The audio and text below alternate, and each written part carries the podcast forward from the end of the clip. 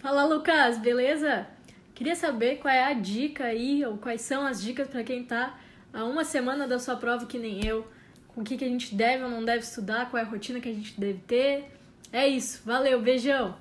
Oi, mano, tudo bem? Essa é uma ótima pergunta. E, cara, se você tá uma semana de fazer seu teste, seja o SAT, ACT ou TOEFL, a ideia é se acalma, fica tranquilo. E agora o que você vai fazer? Vai rever as estratégias que você utilizou, que você vai utilizar na hora de fazer o teste. Não é mais tipo aprender conteúdo, não. É você entender as estratégias, principalmente porque o SAT, e TOEFL são testes que o tempo vale muito, né? É difícil terminar a tempo. Então você tem que ver quais estratégias que você vai utilizar em cada uma das sessões, quantas perguntas você tem que responder em quanto tempo, para aí sim você conseguir ir muito bem e preparado e sabendo o que, que você vai fazer em cada parte do teste. Beleza? Calma, relaxa, vai dar tudo certo. Tamo junto, até mais.